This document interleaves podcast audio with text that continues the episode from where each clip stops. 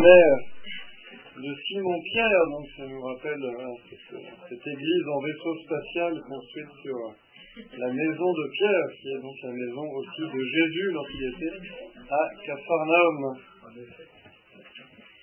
Alors, pour la 48e fois, donc, je vous redonne le plan de l'évangile de Saint-Marc pour qu'on se resitue euh, dans l'évangile, comme ça, à la fin, on, le retiendra tous par cœur. Donc, deux grandes parties.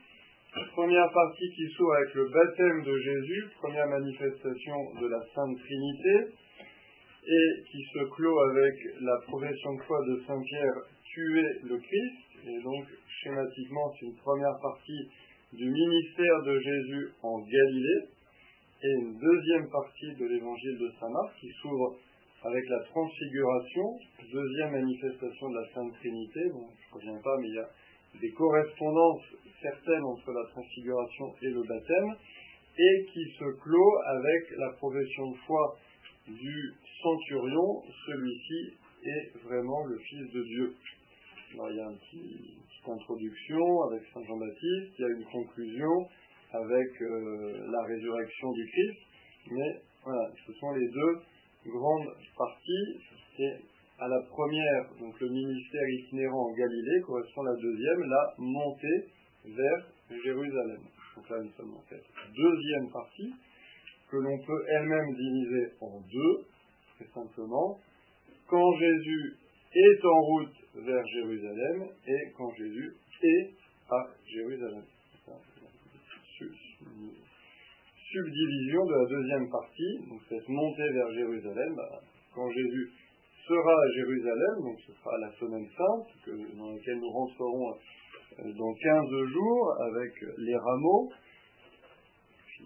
les controverses à Jérusalem avec les pharisiens, et puis petit à petit la montée vers le jeudi saint, le vendredi saint, le dimanche de Pâques. Et puis, aujourd'hui, donc nous terminons cette première sous-partie de la deuxième partie, donc j'espère que j'ai perdu personne. Donc, première sous-partie de la deuxième partie, qui est la montée vers Jérusalem, donc Jésus qui petit à petit quitte la Galilée et ensuite eh s'enfonce vers la Judée. Et puis nous terminerons donc cette partie quand Jésus arrive à Jéricho, donc on voit qu'il n'est plus très loin de Jérusalem. Alors, donc dans cette première partie, sous-partie de la deuxième partie, donc on en avait déjà parcouru euh, tout un morceau ensemble. Donc dans cette partie, il est assez difficile de trouver euh, vraiment on va dire, une, structure très claire, comme si Saint-Marc avait voulu vraiment faire les choses de façon très ordonnée. on peut penser que tout simplement, bah, il a suivi euh, le parcours des événements et que une vie, euh, même si c'est la vie du Christ, bah, elle n'est pas forcément euh, linéaire et ordonnée comme un exposé de Descartes. Donc, c'est pas toujours évident de trouver une structure extrêmement claire avec des, des, parallèles, des, des, petites parties qui répondraient à d'autres, mais on peut quand même trouver des correspondances pour nous aider à, avancer dans cette, euh, dans cette partie. Donc on a dit que la transfiguration, elle rappelait le baptême, donc ça c'est déjà une première correspondance forte que l'on peut euh, noter. Et puis, euh, si on prend le petit évangile de Saint Marc vert, euh, on peut voir quand même que cette partie est balisée par les annonces de la passion, les incompréhensions des disciples, un enseignement de Jésus sur ce qu'est être vraiment disciple et une guérison, libération, guérison exorcisme. Donc si on est, vous voyez, page 20, on voit première annonce de la passion, incompréhension de Pierre, comment suivre Jésus, page 21. Ensuite, on met entre parenthèses la transfiguration et on arrive à la délivrance d'un enfant possédé. Ensuite, si on continue, toujours page 22 dans la deuxième colonne, deuxième annonce de la, de la passion, incompréhension cette fois-ci non plus seulement de Pierre, mais des disciples, et un enseignement sur qui est le plus grand, où Jésus va développer bien que le vrai disciple, c'est celui qui sert. Et ça se termine par l'évocation de démons expulsés. Donc là, on est au verset 38, donc page 23 dans la première colonne. vous voyez, il y a quand même une structure, annonce de la passion, incompréhension, enseignement de Jésus sur qui est le vrai disciple avec un accent mis sur le fait qu'il faut se dessaisir de sa volonté et suivre le Christ et servir. Et puis, délivrance d'un enfant possédé et évocation de l'expulsion de démons. Et puis, si on arrive jusqu'à la page 25, donc là on dépasse ce qu'on a lu pour l'instant, et eh bien page 25, on voit troisième annonce de la passion, incompréhension de Jacques et de Jean, donc qui rappelle l'incompréhension de Pierre et des disciples, enseignement sur l'autorité comme service, donc là on est dans la deuxième colonne de la page 25, hein. donc on retrouve le même enseignement pratiquement mot à mot que celui que Jésus avait déjà donné, celui qui veut devenir grand parmi vous sera votre serviteur, donc ça rappelle exactement la page euh, précédente, hein. si quelqu'un veut être le premier, qu'il soit le dernier de tous et le serviteur de tous, et cela se conclut non par, non par un exorcisme, mais par une guérison de l'aveugle de Jéricho, mais il y a quand même un passage des ténèbres à la lumière. Donc il y a toujours un peu cette, cette idée euh, proche vraiment d'un exorcisme, et puis le, début d'une vie nouvelle, l'exorcisé qui se trouve délivré, qui peut mener une vie nouvelle, libérée, et puis là, l'aveugle qui évidemment bah, va vivre une vie nouvelle de voyant.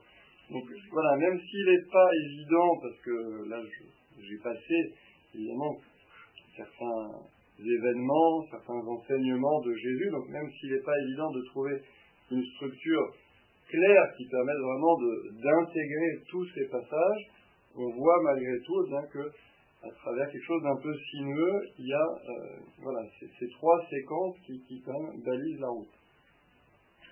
Et puis, euh, dernière chose, que l'on peut noter aussi ce parallèle, et là on arrive euh, au texte qu'on n'a pas encore lu, entre le scandale, ça on l'avait évoqué la fois dernière, donc cette idée que notre volonté propre, que nos passions peuvent être des obstacles vraiment à euh, la volonté de Dieu et à notre chemin vers le ciel. Et ça, bien finalement, on va avoir une correspondance avec ce qu'on va voir maintenant, le jeune homme riche puisque là, le jeune homme riche, c'est plus seulement un enseignement général de Jésus, c'est vraiment quelqu'un qui va se présenter devant lui, et on va voir bien effectivement que l'attachement à son confort, à ses richesses, à son autonomie, eh bien, va être clairement un obstacle euh, sur le chemin de Jésus et sur ce chemin vers le ciel. Et donc on va voir finalement un parallèle entre cet enseignement universel de Jésus, ben voilà, si ta main est pour toi une occasion de chute, eh bien, coupe-la et avance vers le ciel, et Jésus qui dit à ce jeune homme, ben tes richesses ce sont un obstacle, coupe-les, débarrasse-t'en, euh, tout ce que tu as pour les donner aux pauvres, et ainsi, eh bien, viens, suis-moi sur ce chemin du ciel, puisque c'était la première question que le jeune homme riche posait que faut-il faire pour avoir la vie éternelle on va voir bien, finalement que ces richesses eh bien, lui sont un obstacle. Donc vous voyez, je pense qu'on peut aussi, en plus des correspondances qu'on a déjà signalées entre transfiguration et baptême, entre ces trois annonces de la passion, signaler une autre correspondance qui est éclairante aussi sur euh, entre le scandale et l'homme riche. Et donc reste un passage qui n'a pas vraiment de, euh, correspondance, sinon, sur euh, l'enseignement du Christ sur le mariage et la famille, mais euh, qui finalement fait écho à quelque chose qui traverse toute cette grande partie, qui est l'enfance spirituelle, qui est finalement le fait que pour, devenir pour devenir vraiment disciple de Jésus, il faut être des petits enfants, il faut rentrer dans la famille de Dieu. Et cette famille de Dieu, bah, la, correspondance, l'image que l'on en a, eh bien, c'est évidemment notre famille naturelle.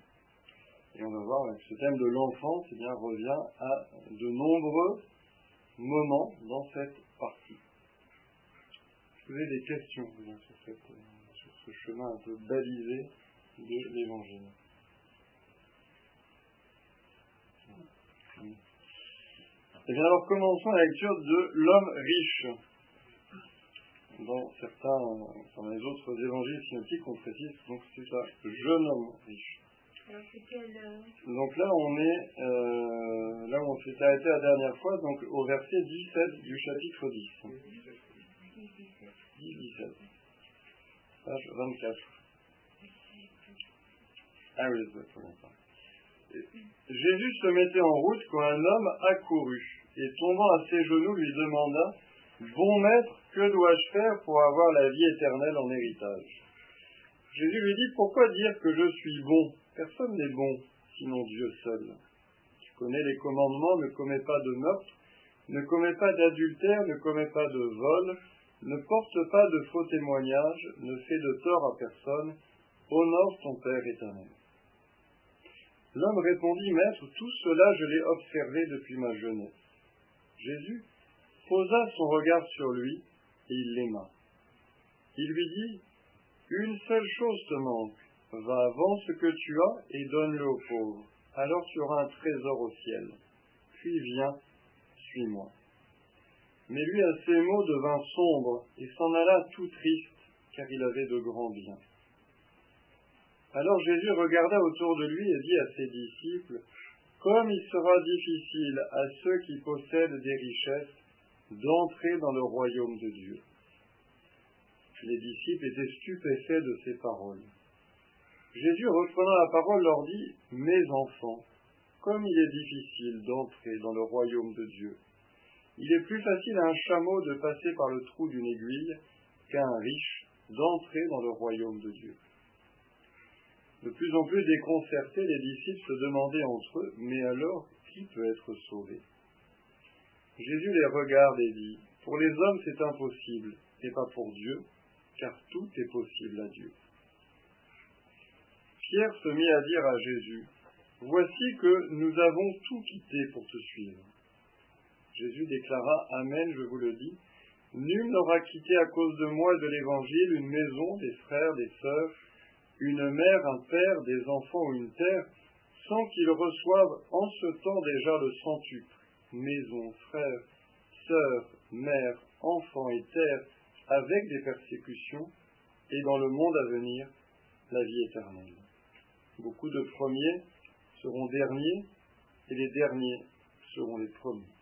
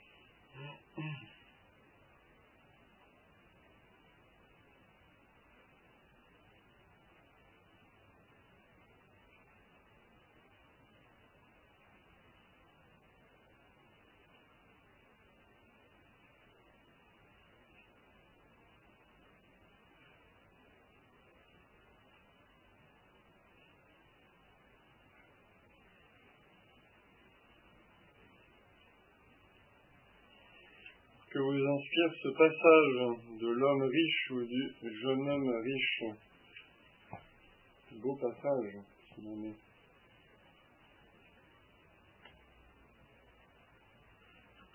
Vous avez tout compris qu'il y a des choses qui vous paraissent obscures ou au contraire remarquables ouais. J'ai pas compris euh, le cheminement. Les disciples se demandaient mais alors être sauvé, Jésus regarde et dit pour les hommes c'est impossible, pour Dieu, je n'ai pas compris euh, le cheminement. Ben, c'est une bonne question parce qu'effectivement on pourrait s'étonner de cette question des disciples euh, qui peut être sauvé parce que pour nous, après 2000 ans de christianisme, c'est assez euh, évident que euh, les plus pauvres, pauvres de cœur en tout cas, sont les mieux placés pour être sauvés. Que les religieux, notamment, qui font vœu de pauvreté, bah, normalement, sont justement ceux qui prennent tous les moyens pour euh, aller au ciel, et donc on peut penser que ce sont eux justement qui, seront euh, sauvés. Mais pour les juifs, dans la pensée juive de l'époque, c'est pas tellement ça. En fait, la richesse est souvent signe de bénédiction. Et donc, quand les juifs, que sont les apôtres, entendent Jésus dire que, en fait, c'est très difficile à un riche euh, d'entrer dans le royaume des cieux, ben, ils sont un peu décontenancés parce qu'ils disent, mais finalement, si même ceux qui paraissent bénis de Dieu euh, n'entrent pas au ciel, qui pourra entrer au ciel Donc il y a aussi, il aussi ça un peu qui est derrière, c'est-à-dire cette idée que ce discours que porte le Christ euh, n'est pas forcément habituel. Et vous voyez, il y a tout ce, toute cette grande question justement qui traverse le peuple juif, notamment depuis Job, qui est de dire mais euh, euh, comment se fait-il que des vertueux vivent beaucoup d'épreuves sur cette terre alors que les pécheurs sont dans la richesse et la prospérité Et les juifs se posent cette question parce que justement pour eux, la richesse et la prospérité devraient toujours être le signe que Dieu bénit ces personnes. Et du coup, il y a cette question, euh, quand les deux ne sont pas alignés, quand la richesse et la prospérité ne sont pas alignées avec la vertu, pour eux, il y a une question sans réponse. C'est vraiment un mystère. Parce qu'il y a, euh, en filigrane, cette idée que, eh bien, normalement, le riche est béni de Dieu. Et c'est vrai que si on, si on se reporte effectivement aux premières bénédictions de Dieu, bah, Dieu promet à Abraham une terre, il promet une famille, il promet une descendance, donc il promet une certaine prospérité matérielle. Et là, Jésus prend vraiment le contre-pied, puisqu'il dit, mais non, au contraire, les richesses sont souvent, et bon, ça on fait sans doute l'expérience, euh, l'obstacle pour entrer dans le royaume. Et vous voyez, c'est fort, parce que trois fois en l'espace de quelques versets, il va répéter entrer dans le royaume, difficile d'entrer dans le royaume, un riche d'entrer dans... Donc c'est vraiment une insistance du Christ sur comment entrer dans le royaume de Dieu. Et c'est vrai que l'obstacle qu'il présente, c'est les richesses, alors que ça pouvait, aux yeux des Juifs du temps, passer pour au contraire l'indice d'une bénédiction de Dieu. Et donc, les apôtres sont totalement décontenancés, ils se disent, mais alors, comment faire pour rentrer dans le royaume de Dieu? Et c'est là où le Christ répond, bah, c'est pas avec ses forces humaines qu'on rentre dans le royaume de Dieu. C'est pas avec ses possibilités humaines, c'est pas avec ses capacités humaines. Rentrer dans le royaume de Dieu n'est possible qu'à ceux que Dieu euh, aide. Ce n'est possible qu'avec la force de Dieu. Cette force de Dieu, bah, justement que le jeune homme riche, quelques minutes avant, n'a pas su saisir puisque euh, le jeune homme riche, bah il a de grands biens, il a, du confort, il a de la prospérité, et lui faire abandonner tout ça n'est possible qu'avec l'aide de Dieu. C'est ce que veut dire le Christ. Humainement, bah, si on ne raisonne qu'avec nos forces humaines, nos capacités humaines, jamais on n'arrivera à euh, faire ces, actes de, donation, à faire cette, euh, cette offrande de soi-même, qui est de, bah, parfois de renoncer à, de grandes choses. Donc c'est ça que le Christ en fait veut dire. C'est-à-dire, euh, le chemin qui mène au royaume de Dieu, c'est pas un chemin euh, de réussite humaine comme les Juifs pouvaient le croire. C'est d'abord un chemin d'offrande et de dessaisissement de soi-même. Et cette offrande et ce dessaisissement de soi-même ne sont possibles qu'avec l'aide de Dieu. Et, si, on, si on se souvient de l'évangile du scandale, bah, spirituellement s'enlever un œil, se couper une main, se couper un pied, bah, ce n'est possible que au nom d'un plus grand amour, qui est finalement l'amour de Dieu. Sinon, s'il n'y a pas de grand amour pour euh, motiver ce sacrifice, motiver cette offrande, ben, qui pourrait renoncer comme ça à, son œil, à son pied, à sa main, même si c'est entendu de façon symbolique, mais c'est toujours cette idée que l'entrée dans le royaume, c'est pas c'est pas uniquement un chemin que je fais tout seul, avec mes, forces, avec mes capacités, etc. L'entrée dans le royaume, c'est un chemin sur lequel Dieu me prend par la main pour, comme un enfant, hein, le Christ, c'est pas anodin s'il dit mes enfants, comme il est difficile d'entrer dans le royaume de Dieu, c'est justement pour nous dire ce qu'il vient de dire juste avant, le royaume des dieux est à ceux qui leur ressemblent. C'est-à-dire que entrer dans le royaume, c'est possible que si on accepte que Dieu nous prenne par la main comme des enfants pour nous mener dans le royaume. Et donc, ça veut dire bah, accepter d'être dans son cœur un enfant. Ça veut dire accepter bah, euh, de ne pas euh, tenir sa vie dans ses mains, de ne pas être autonome, de ne pas être euh, tout seul, triomphant, mais accepter de remettre sa vie entre les mains de Dieu. C'est tout, tout, ça qui est à l'œuvre. Et on voit bien que le jeune homme riche, lui, voudrait bah, aller au ciel tout seul. Quoi avec euh, sa fidélité à la loi, mais c'est la sienne, avec euh, sa, stature sociale, mais c'est la sienne. Et quand le Christ lui dit, ben, il faut laisser tout ça derrière toi, premier renoncement, et me suivre, deuxième renoncement, non seulement renoncer à ses biens, mais renoncer à sa volonté, parce que c'est le Christ finalement qui désormais le guiderait, se guiderait plus tout seul, et eh bien là, il, il s'en va. position, je trouve, qui n'est pas abordée, c'est l'ardent désir du ciel. Euh, oui. C'est très pénible, ça temps, je vais euh, bah, en tout cas, l'ardent désir du ciel, l'homme riche, il l'a quand même. Il arrive en courant, il tombe à genoux, il demande euh, qu'est-ce qu'il faut faire pour aller au ciel c'est quand même la première et pratiquement la seule question qu'il pose. Donc lui, il a quand même, il a le désir, je pense. Mais ce qui lui manque, c'est plutôt le chemin, quoi. C'est plutôt euh, que le Christ essaie de lui faire comprendre, c'est qu'à ce désir du ciel correspond normalement un désir de Dieu, en fait. Et là, il a plus le désir du ciel, euh, le désir d'être sauvé, mais il n'a pas forcément le désir de Dieu au sens de désir de rentrer dans l'amitié de Dieu.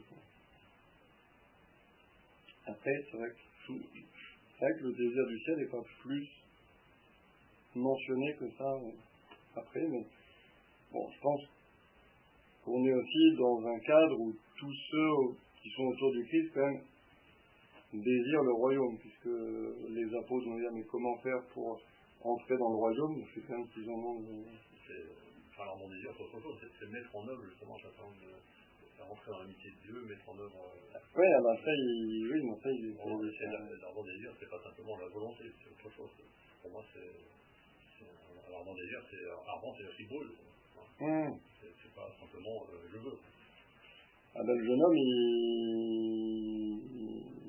Je voudrais bien, mais oui, mais après c'est difficile de dire parce que euh, il a quand même voilà, un respect des commandements qui est sans doute animé par, euh, un certain amour de Dieu en tout cas. Mais, le problème du jeune homme riche, c'est qu'aussi il n'a pas identifié que le Christ était euh, plus qu'un rabbi. C'est ça aussi son problème. Et c'est pour ça que le Christ lui dit, mais bon maître, pourquoi m'appelles-tu bon? Dieu seul est bon. on pourrait dire, mais comme le Christ est Dieu, finalement, il ne s'est pas trompé quand même si à côté que ça de la plaque. Mais en fait, si, parce que on le voit bien dans le reste du dialogue, il n'a pas du tout compris que le Christ était Dieu. Il n'a pas du tout compris que Jésus était le Fils de Dieu. Là, il s'adresse juste à Jésus comme un maître de sagesse. Enseigne-moi euh, des moyens de sagesse pour arriver au ciel. Et le Christ lui répond, voilà, c'est pas seulement une loi à suivre, c'est pas seulement euh, des préceptes de sagesse à écouter, c'est une personne à suivre. C'est ça le chemin pour aller au ciel. Et cette personne, c'est moi. Et là, quand on rentre dans cette dimension effectivement plus personnelle, cet amour personnel, euh, et, puis cet acte de foi aussi imposé, que le Christ est le chemin pour aller au ciel, ben là, le, jeune homme, euh, le jeune homme, euh, ben, il s'en va. Hein, Donc il y a toute cette différence, qu'on retrouvera aussi beaucoup dans les lettres de Saint Paul, entre ceux qui disent ben, finalement je vais au ciel grâce à la loi, c'est-à-dire euh, il y a des préceptes et je les suis et je les observe et j'obéis. Et puis, euh, Saint Paul qui dit, mais non, c'est pas d'abord la loi qui est première. Qui est première, c'est la foi au Christ Jésus. C'est vraiment suivre la personne du Christ. Et, parce que je suis la personne du Christ, bah, j'écoute et j'entends effectivement la loi et les enseignements qu'il me donne. Mais ça, c'est dans un deuxième temps. Et, c'est pas, pas qu'une nuance euh, comme ça, pour, pas juste ah bah, la loi est en premier ou en deuxième. Bon, non, c'est d'un côté il y a la loi que j'applique un peu tout seul, et donc je me sauve un peu moi-même par ma propre fidélité à la loi. Et en revanche, bah, si je mets le Christ en premier, bah, je reconnais, et on en revient à la question de Jean-Charles, que je ne suis pas capable de me sauver tout seul, mais que j'ai à accueillir finalement le Sauveur. Et c'est une fois que j'ai accueilli le Sauveur comme un enfant, c'est-à-dire en reconnaissant ma petitesse, en reconnaissant mon humilité, eh bien là je peux entendre effectivement ce que me dit le Sauveur, ses enseignements, et puis essayer de, de, les, mettre en œuvre dans ma vie. Mais la loi n'est pas située du tout de la même manière.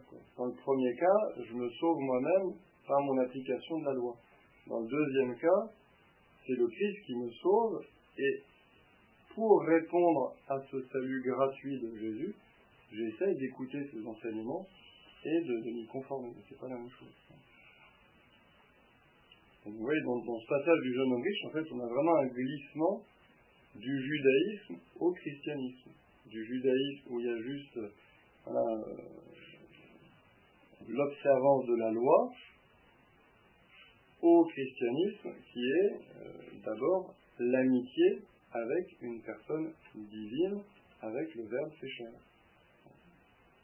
Et l'islam, c'est le retour, c'est une régression de d'un millénaire, puisque c'est euh, le retour finalement à simplement l'observation de la loi. S'il vous plaît, c'est aussi pour dire que avant l'homme riche, euh, en fait, il faisait une offrande, et on l'a dit plusieurs fois, et c'était réglé. Enfin, il, obtenait une bénédiction euh, en, offrande,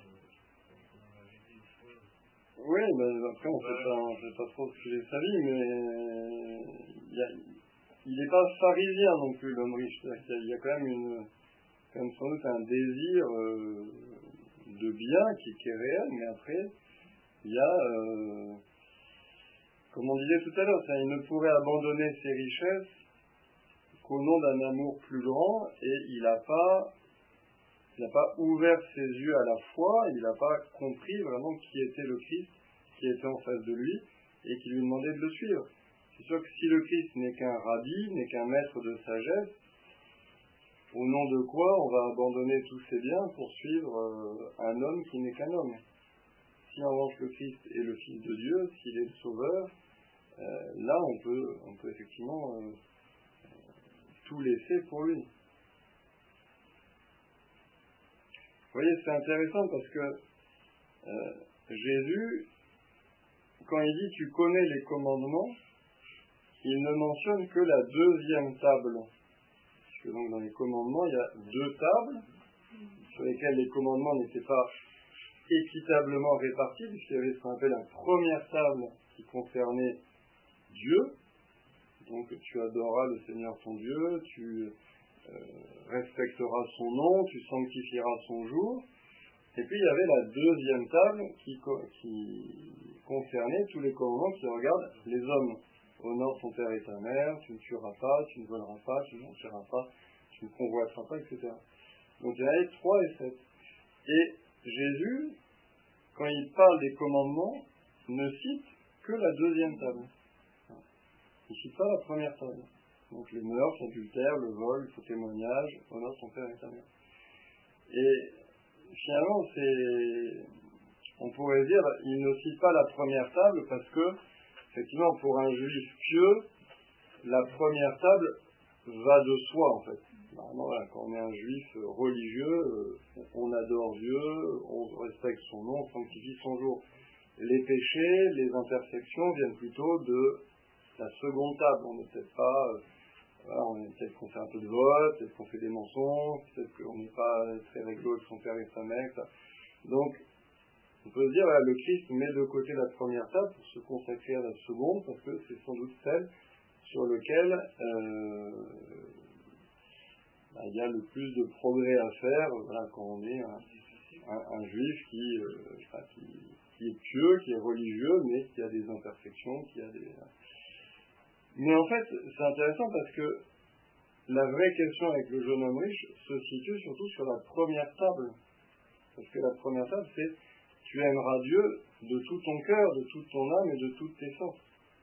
Et donc, on en revient toujours à cette question. Si dans la foi je comprends que le Christ est Dieu, alors oui, je peux l'aimer comme le demande la première table, euh, de tout mon cœur, de toutes mes forces, et faire pour lui l'abandon de toutes mes richesses. Et donc, il euh, y, a finalement toujours cette idée, euh, il arrive, bon maître, le Christ lui dit, mais euh, pourquoi m'appelles-tu bon Seul Dieu est bon? Donc le Christ essaie de le faire réfléchir finalement, mais tu m'appelles bon, mais est-ce que tu me considères comme Dieu ou pas, ou comme un homme, etc. Et puis après le Christ qui lui parle que de la deuxième table, mais qui en fait, bon alors d'autres disent, bah la deuxième table c'est bon, ça c'est réglé. Donc sous-entendu, bah, la première on n'en a même pas parlé parce que c'était acquis, la deuxième, alors la deuxième t'en es où? La deuxième c'est bon, depuis ma jeunesse, ça tout va bien. Et en fait le Christ, subrepticement, revient à la première table. C'est-à-dire, euh, on n'en a pas parlé, mais hein, cet amour de Dieu de tout ton cœur, de toutes tes forces, bah, peut-être que tu penses que c'est acquis, mais moi je vais te demander cet amour, euh, non pas pour Yahvé qui est dans le ciel, dans le temple de Jérusalem, mais pour moi. Et là, le jeune homme riche, euh, il a malheureusement fait le choix de, tourner le dos. Donc vous voyez, finalement, il y a, tout, ce passage sur les richesses dans le jeune homme riche, et on a souvent retenu ce passage comme jeune homme riche, et puis la question des richesses, elle vient parce que les apôtres vont tout de suite poser des questions, mais euh, alors les richesses, on pensait que c'est signe de prospérité, mais comment faire pour aller au ciel quand on est riche? Mais en fait, la vraie question du jeune homme riche, c'est pas tellement la question des richesses en fait. La vraie question de tout ce passage du jeune homme riche, c'est qui est Jésus pour lui? Parce que si Jésus était Dieu, si Jésus était vraiment Dieu né de Dieu, lumière née de la lumière, vrai Dieu né du vrai Dieu, comme on proclame dans le credo, il pourrait faire pour lui l'abandon de toutes ses richesses. Donc finalement, là où ça cloche, c'est que bah, le Christ n'est pas Dieu. Et c'est là où finalement bah, tout, se, tout déglingue après. Donc finalement, voilà, il y a cette question des richesses qui est réelle, dont on a parlé et qui est intéressante qui nous concerne tous, hein, notre rapport au bien matériel, mais il y a surtout la première question, c'est-à-dire euh, quel est mon regard sur le Christ, quel est mon amour du Christ? Parce que finalement, c'est ça qui sera déterminant. Parce que si je ne regarde pas le Christ comme étant mon Seigneur, si je ne le regarde pas comme étant mon Sauveur, et si je ne l'aime pas plus que tout, comme le premier commandement me le demande, eh bien je serai bien incapable de, d'abandonner ses richesses. Au nom de quoi pourrais-je abandonner ses richesses? On ne renonce à un amour pour un autre amour, pas, pas dans le vide. Quoi. Donc, euh, ouais, je pense qu'il y a tout ça qui est en jeu. Et ce qui est très beau et assez bouleversant, c'est le verset 21 Jésus posa son regard sur lui et il l'aima. C'est très beau ce, regard d'amour de Jésus sur ce jeune homme riche. Je pense que quand on est à, l'adoration notamment, ben, on peut vraiment reprendre ce passage et puis euh, faire nôtre ce verset en disant ben voilà, Jésus pose aussi sur nous son regard il nous aime, nous qui sommes venus, venus l'adorer. Mais je dirais, voilà, le, drame, c'est qu'il n'y a pas de réciproque en fait. Le jeune homme ne pose pas son regard sur le Christ pour l'aimer. Et c'est ça qui, finalement, qui change tout. C'est-à-dire qu'il est, il, est venu pour, euh, pour un échange intellectuel, pour un échange intellectuelo-spirituel. Il n'est pas venu pour se donner. Et il est venu pour discuter, mais une discussion dans laquelle il ne rentre pas vraiment les rabbis, à la synagogue, les traditions de nos anciens nous donnent de nombreux moyens pour euh, nous acheminer vers le ciel. Toi, euh, rabbi Jésus, est-ce que tu en as un nouveau? Est-ce que tu en as un inédit? Est-ce que Mais il, ne hein, se, se donne pas totalement. Et donc il y a, y a, ce, ce, manque de réciproque qui est, qui est terrible. Est-ce qu'on peut dire que justement Jésus, en quelque sorte, appelle ce jeune homme? Ah oui. Je, pensais, je pensais au sacerdoce.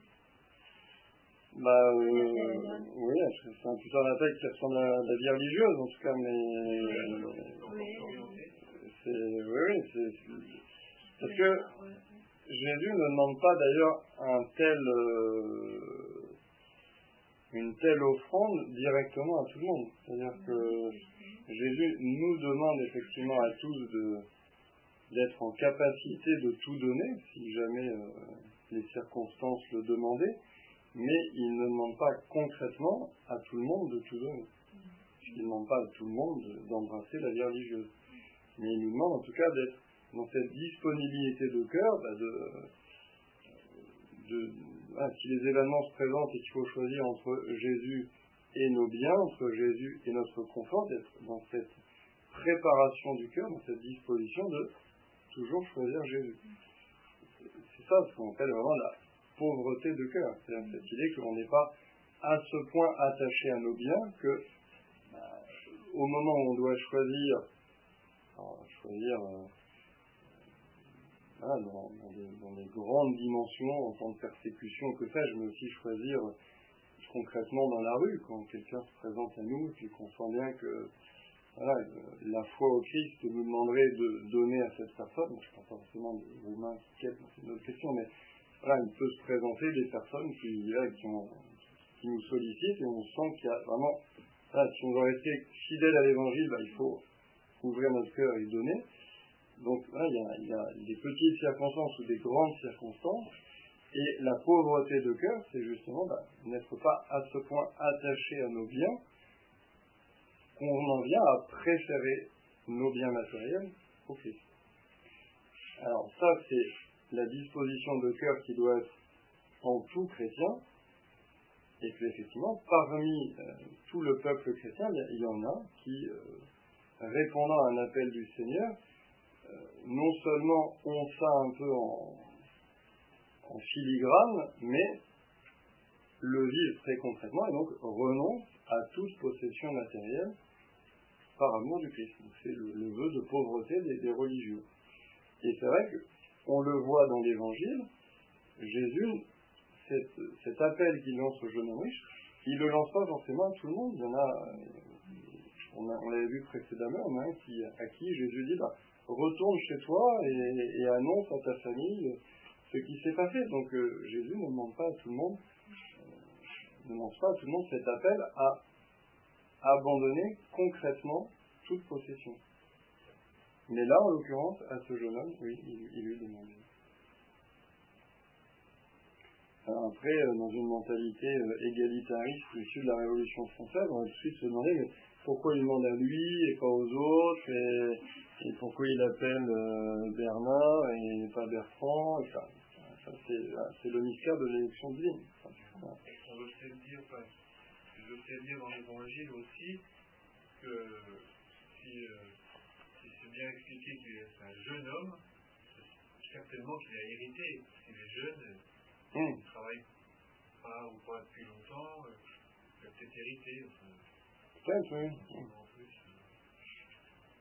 En fait, on ne sait pas ce qu'il est devenu, ce jeune homme, comme il dit, peut-être peut justement qu'il a changé. Ah ben, on, peut, on peut espérer effectivement qu'il a, qu'il a changé et puis qu'il s'est. Hein. C'est une ouverture sur la conversion. Et c'est ce passage-là qui a converti euh, Saint Antoine. Parce que Saint Antoine le Grand, donc un père des, des moines, euh, rentrant dans une église, a entendu cet évangile qui était proclamé au moment où il est entré dans l'église. Et il l'a vraiment il vraiment pris pour lui. C'est aussi une belle manière de, lire l'évangile, alors pas forcément dans ce passage-là pour tout le monde, mais si vous voulez abandonner tous vos biens, je vous donnerai le, le, le, rite de la fraternité Saint-Pierre. Mais euh, voilà, on n'est pas obligé de prendre. Mais, mais en tout cas, c'est vrai que c'est. On peut quand même garder cet enseignement de Saint Antoine de dire bah oui, ne lisons pas l'évangile euh, à distance, mais essayons de voir comment il me parle aussi à moi. Et clairement, Bon, voilà, il y a cette proclamation de l'évangile, et puis il y a aussi sans doute une grâce d'appel spécial qu'a entendu Saint Antoine dans le fond de son cœur. Mais c'est vrai que lui, bah, voilà, il a vraiment pris ces mots pour lui, et contrairement au jeune homme qui s'en alla sombre parce qu'il avait une grandeur, bah, lui, il a vraiment, il a vraiment tout donné.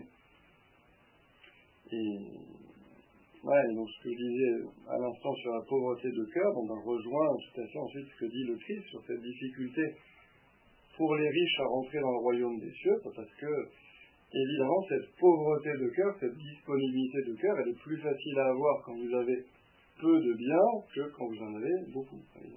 Plus vous avez des biens, plus c'est difficile d'être détaché. Alors, évidemment, on trouvera toujours des pauvres qui ont un cœur de riche, on trouvera toujours des pauvres qui ne vivent que pour les biens matériels et qui ne pensent euh, qu'à emmagasiner. Euh, donc eux, bah, sont un peu perdants sur tous les terrains, parce qu'ils sont pauvres matériellement et ils ont un cœur de riche, donc ils n'affairent à rien pour le royaume. À l'autre bout de la chaîne, on trouve Saint-Louis, euh, qui a des richesses immenses, mais qui a un cœur de pauvre, parce que ces richesses sont plutôt un poids, et effectivement, s'il avait dû les abandonner, si un jour on lui avait dit, bah ouais, vous n'êtes plus roi, il y a une révolte, euh, vous êtes renversé, il aurait dit, je pense que c'est très bien. Merci, bonne journée, je vais entrer, au monastère, j'ai toujours rêvé. Euh, donc, mari, ça c'est un peu compliqué, mais voilà, donc il y a aussi des riches qui ont un cœur de pauvre, mais il faut bien reconnaître qu'entre les deux, euh, il est plus facile d'avoir un cœur de pauvre quand on a peu de biens, et quand même, comme le dit le Christ, plus difficile d'avoir un cœur de pauvre quand on a beaucoup de biens. Parce qu'évidemment, quand on a beaucoup de biens, bah, il y a forcément un souci, euh, comment les faire fructifier, comment les faire, ne pas les perdre, comment les transmettre, bon, des choses qui peuvent être légitimes, mais qui nous font vite passer la mesure. On peut être généreux aussi, le riche peut être généreux, parce que généreux ça veut dire générer, faire de l'argent. Bien sûr, oui. des entreprises familiales, des choses qui vont bien, qui emploient des gens. Ah, mais... Je pense à un boulanger, par exemple. Je ne condamne pas euh, les entrepreneurs. Hein, c'est pas un discours euh, franco-communiste, mais, mais euh, voilà, je pense que ce que l'Église veut nous dire, c'est que euh, il y a un examen de conscience à faire régulièrement sur les biens matériels et les richesses et la manière dont je les thésaurise peut-être, donc, je les amasse, dont je les garde, dont je les protège, ou au contraire la manière dont je les répands, dont je, euh, les, donne avec générosité, mais on ne peut pas, euh, je pense qu'on ne peut pas euh, s'assoupir et s'endormir et puis se dire, ben voilà, c'est très bien, le bon Dieu m'a donné beaucoup de richesses, sans faire un examen régulier pour voir si euh, ces richesses ne nous mettent pas plus ou moins volontairement, plus ou moins consciemment des fils à la patte, parce que c'est évidemment ça le, risque.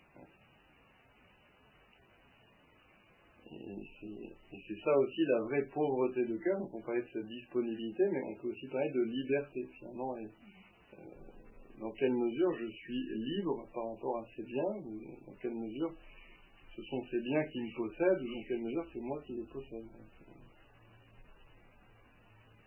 On dit deux maîtres. Oui, Dieu et l'argent.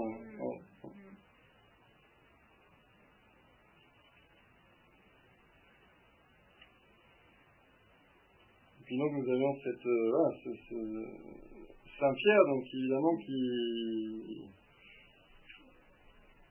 oui, on a dit les apôtres avaient du mal à se situer par rapport à cette question de la richesse qui normalement est signe de prospérité et qui dans la bouche du Christ devient plutôt obstacle au royaume. En tout cas, ce que Saint Pierre sait, c'est qu'il a tout quitté, hein, contrairement au jeune homme riche, donc il le signale. Hein. Nous, a tout quitté, nous. Hein, euh, alors bon, dans un autre évangile, en plus, il, ajoute quelle sera notre part, qui n'est pas, qui pas mentionné ici. Et ce qui est très intéressant dans la réponse dans Saint Marc, qui est plus développé que dans Saint Matthieu, c'est que le Christ ne dit pas seulement à vous qui avez tout quitté, vous aurez le centuple dans la vie éternelle, mais il dit à vous qui avez tout quitté, dès cette vie, vous aurez le centuple avec des persécutions. Donc pour dire aussi là que c'est pas que le centuple, justement, il n'est pas dans le ciel où il n'y aura plus de persécutions, mais qu'il est bien sur la terre.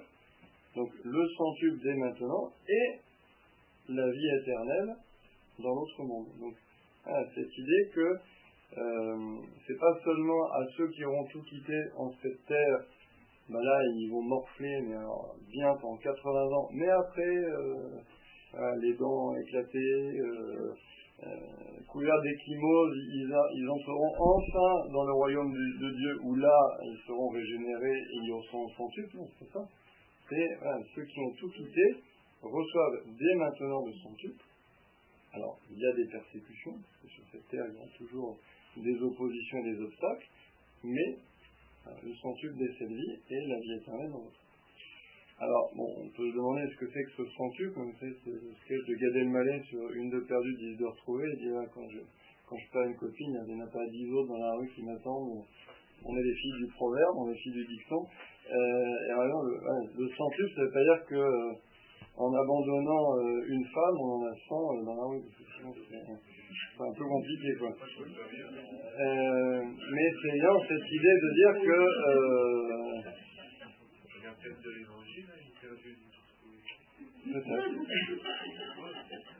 Mais là. Vous avez perdu du temps de leur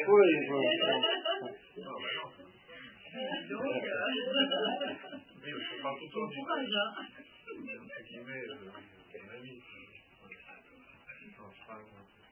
Mais, en tout cas, l'idée, c'est de dire, voilà, pour ceux qui renoncent, alors, c'est bien dit, hein, voilà, pour moi et pour l'évangile, donc ceux qui renoncent voilà, à ces joies légitimes, d'une maison, d'une famille, d'une terre, etc., eh bien, ils recevront le centuple au sens où ils auront une joie, évidemment, une joie spirituelle, d'union au Christ, d'union à Dieu, une joie spirituelle vécue dans cette amitié avec Dieu, et bien qui euh, les comblera. C'est ce que veut dire finalement cette idée du, du centuple dès cette vie.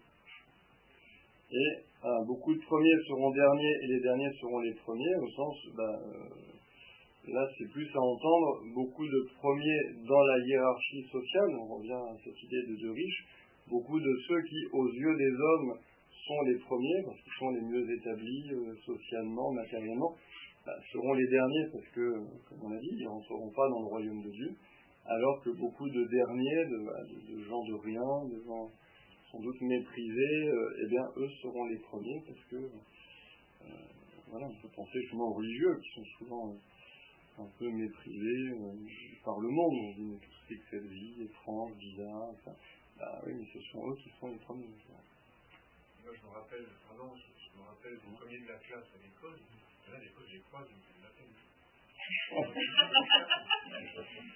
parce qu'ils sont devenus les derniers ou parce qu'ils sont. Les derniers, je pourrais dire. Les derniers, non, pas tous. Hein. D'ailleurs, c'est marqué beaucoup des premiers. Ouais. Pas tous. Ouais, ouais. Moi, je connais les premiers de la classe à l'école,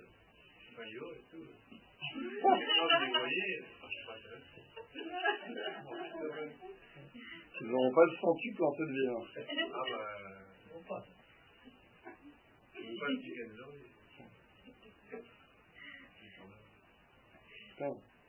On continue euh, à les questions sur le passage de Namriche.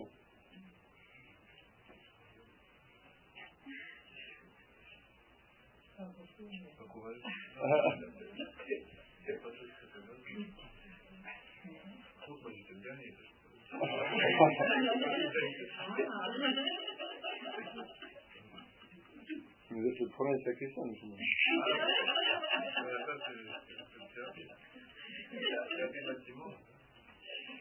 Les disciples étaient en route pour monter à Jérusalem. Jésus marchait devant eux, ils étaient saisis de frayeur et ceux qui suivaient étaient aussi dans la crainte.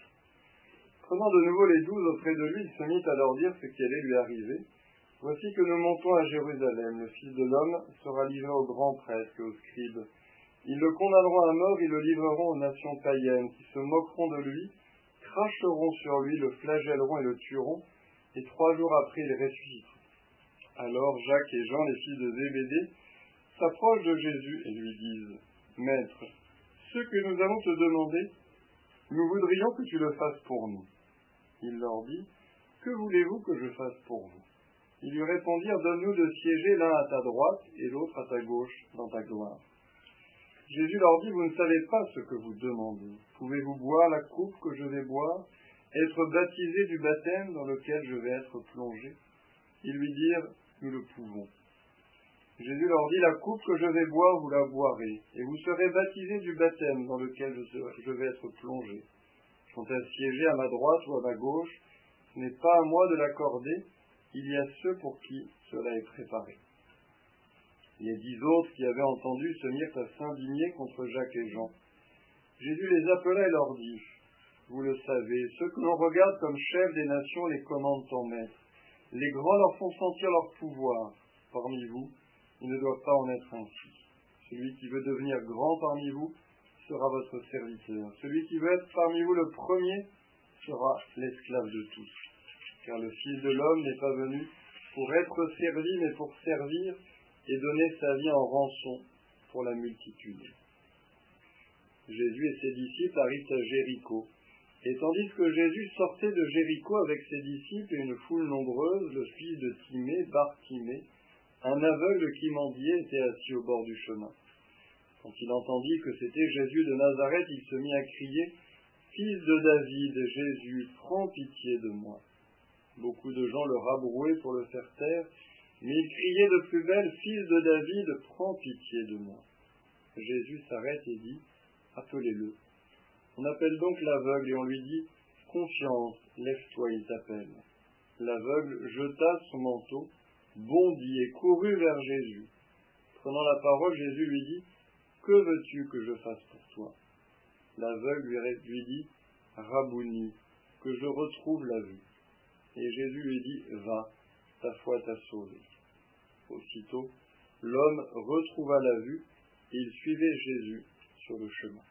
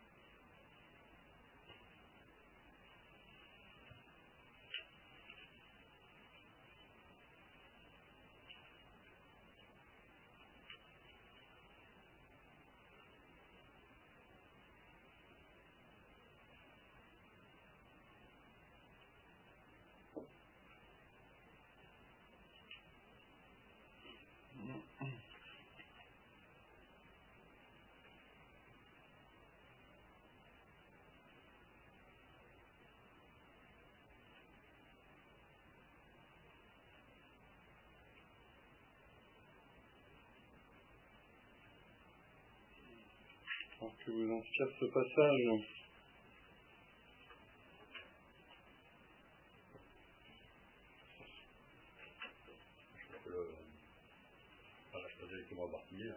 C'est un exemple justement du. Mm. En fait, c'est l'illustration immédiate de, ce que peut être sens. Le pauvre et l'aveugle, et le produit, c'est vraiment sans Et, puis en plus, non seulement il a la vue, mais il a, le salut.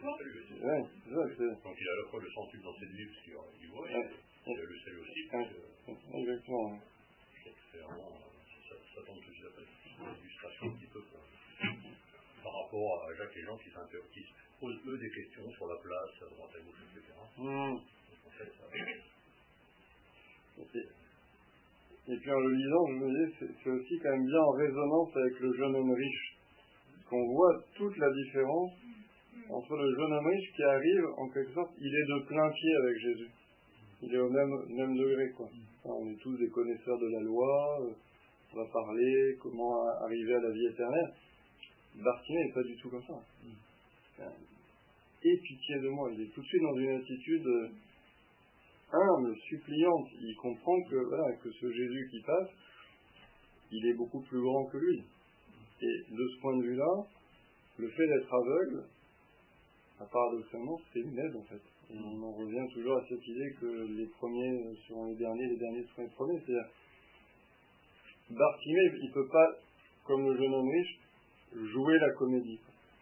Il est aveugle, il est par terre, les gens le rabrouent, il n'a pas les moyens d'arriver en face de Jésus et de lui dire maintenant on va discuter de la vie éternelle. Il est forcément dans une attitude de supplication. Mais, tout de suite, du coup, son cri, il est, vital. Il, est, engagé tout entier dans son cri. Et pitié de moi. On sent que vraiment, il, hein, y, met, il met toute sa vie. Alors que, bon maître, que faut-il faire pour la vie éternelle On sent que c'est quand même plus en retrait. Quoi. Donc c'est il y a aussi la persécution, parce qu'il est renvoyé. Oui, oui, oui. Ah, exactement. C'est vrai qu'il y, a vraiment un écho entre euh, ce passage de Bartimée puis euh, le jeune homme riche et puis la discussion ensuite entre Jésus et Pierre qu'il y a eu euh, juste avant. Et puis effectivement, par contraste, la discussion entre Jacques et Jean et, et Jésus,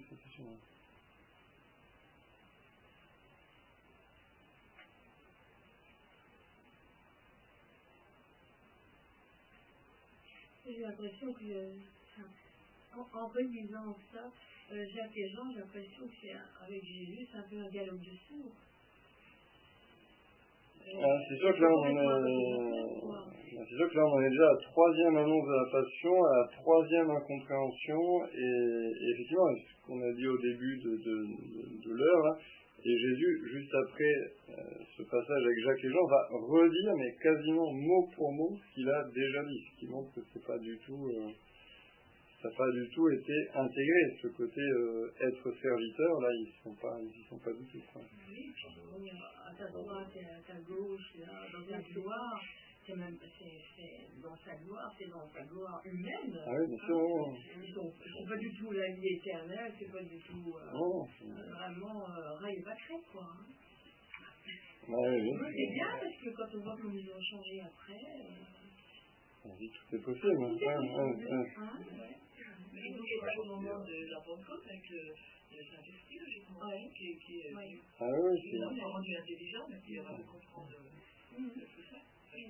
Bah, disons, il y a déjà les 40 jours, effectivement, entre la résurrection et l'ascension, où le Christ va les enseigner et puis leur faire comprendre. Et puis, et puis à la lumière du jeudi saint, du lavement des pieds, à la lumière de la croix qui mène à la résurrection, je pense qu'il va leur faire comprendre euh, cette idée que c'est le service qui mène à la gloire, et qu'il l'aura lui-même vécu, il l'aura montré. Donc il y a déjà tout, toute cette lumière du jeudi saint, du vendredi saint, du dimanche de Pâques, plus cet enseignement de Jésus, puisque Saint Luc nous dit hein, que pendant ces 40 jours, il les enseigne à propos du royaume.